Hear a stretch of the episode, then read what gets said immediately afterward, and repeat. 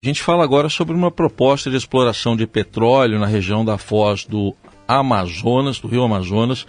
É, isso tudo ali no, em meia floresta amazônica, 725 quilômetros de Manaus, tem o campo de petróleo de Juruá, que foi descoberto pela Petrobras já há muito tempo, lá em 1978. Mas agora começa uma discussão sobre explorar ou não, e isso coloca em lados opostos a ministra do Meio Ambiente, Marina Silva, e o ministro da, de Minas e Energia, Alexandre Silveira.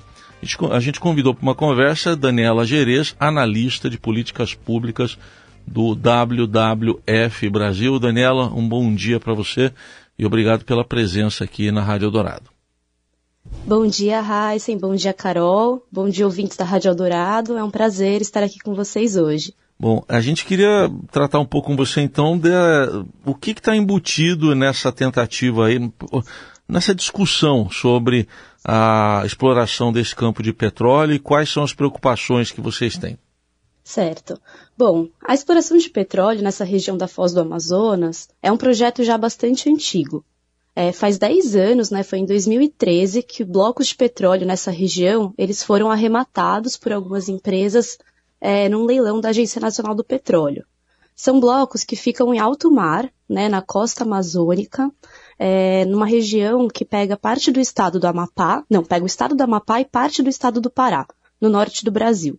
Né, hoje o que se pretende é fazer uma exploração de petróleo, ou seja, é uma fase de prospecção, para se descobrir se existe petróleo nessa região e perfurar alguns poços para investigar a existência desse petróleo. Só que essa, é, essa exploração, ela depende de uma autorização do IBAMA que ainda não veio.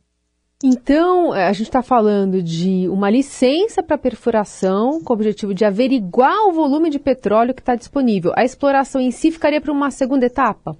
Exato. Nesse momento, né, apesar de muita expectativa sobre a existência de petróleo, né, tem saído muito na imprensa, uhum. ainda não se sabe se existe petróleo nessa região. Mas há algum é, indício que de que pode ser ah. que exista petróleo ali, Daniela?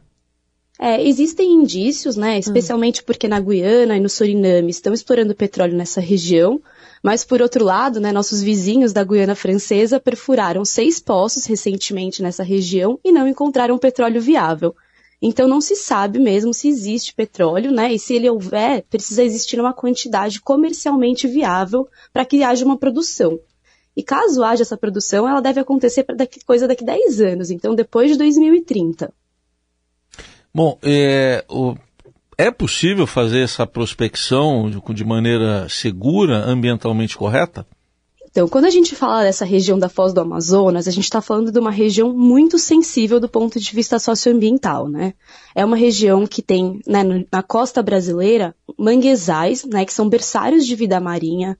Tem o sistema de recifes de corais, que em 2016 ele foi descoberto e foi descrito pela ciência e que ainda está sendo estudado, mas que parece ter, ter uma importância gigantesca para a biodiversidade da região. E é uma região com muitos povos indígenas, comunidades tradicionais que dependem desses recursos costeiros e marinhos para sua sobrevivência e reprodução de seus modos de vida.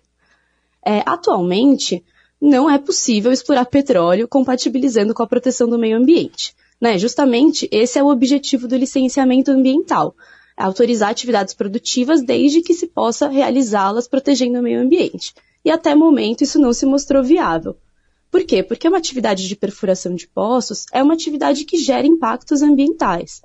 Então, por exemplo, né, é, quando você perfura um poço marinho, você gera uma alteração nessa biodiversidade local, como nos peixes, nos mamíferos, porque as embarcações, a própria sonda de perfuração, ela faz ruídos, tem luzes que alteram essa biodiversidade.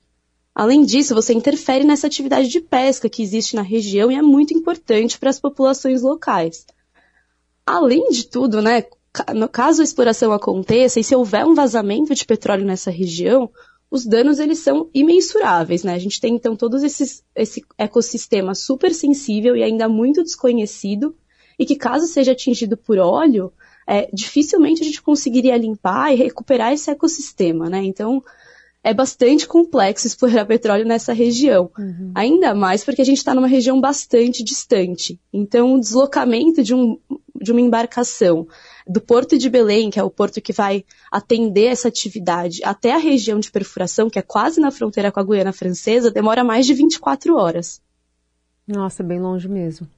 É, quando você fala que a previsão é de que se fosse né, é, ter algum tipo de exploração, a gente está falando para coisa lá a partir de 2030, a gente também tem que olhar ou tentar é, fazer esse exercício de que, apesar do mundo ainda ser muito dependente do petróleo, a ideia é que se, se mude a matriz né, um, para uma matriz menos poluente de energia e, portanto, por mais que se trate de um negócio na Petrobras e, portanto, de ser uma empresa com é, um capital grande do governo brasileiro, a gente está falando de ainda buscar petróleo, que é um combustível que, com o tempo, especialmente a partir, né, se a gente olhar Estados Unidos, que tem uma política que está tentando ir para esse lado, o Brasil está indo para um lado contrário, não? Exatamente, Carol. É importante a gente lembrar, né, que o governo federal ele se comprometeu nacional e internacionalmente com a proteção do meio ambiente e com essa transição energética, né. Então a gente é, adotou metas no Acordo de Paris. A gente precisa começar a investir em novas fontes de energia. E a gente sabe que o Brasil tem um potencial enorme para fazer essa transição energética e se colocar como uma liderança no mundo, né, em novas tecnologias e energias renováveis.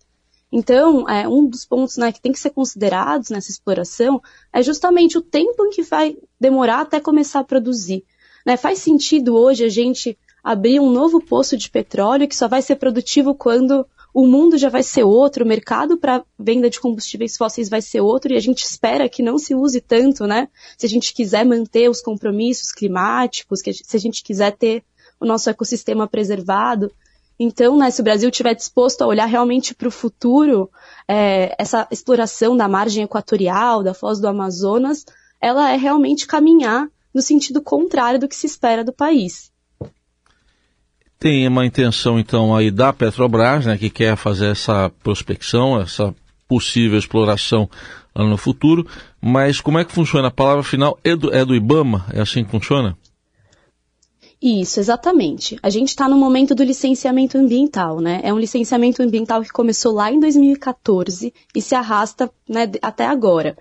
E desde lá, né, as empresas não conseguiram comprovar que é viável tecnicamente explorar petróleo nessa região. E um dos principais desafios é justamente gerenciar os riscos dessa atividade numa região tão sensível e tão remota. É, recentemente, os técnicos do IBAMA emitiram um parecer técnico em que recomendam que não seja concedida licença para essa atividade. É, um dos principais motivos está relacionado com a impossibilidade de se resgatar e se tratar a fauna em caso de acidentes. Porque, como né, eu comentei, é super distante né, de portos e aeroportos essa região e não seria possível tratar esses animais caso houvesse um acidente e eles estivessem sujos de óleo. Então, a palavra final é sim do IBAMA, né? Os técnicos eles já recomendaram que a licença não seja concedida e que o processo seja arquivado, e agora a decisão é da presidência do IBAMA. Muito bem, a gente ouviu aqui no Eldorado a Daniela Gereza, analista de políticas públicas do WWF Brasil, fazendo essa análise sobre essa tentativa né, de prospecção de petróleo na foz do rio Amazonas, fazendo todos os alertas também. Obrigado, Daniela. Até uma próxima oportunidade. Obrigada. Bom dia para vocês.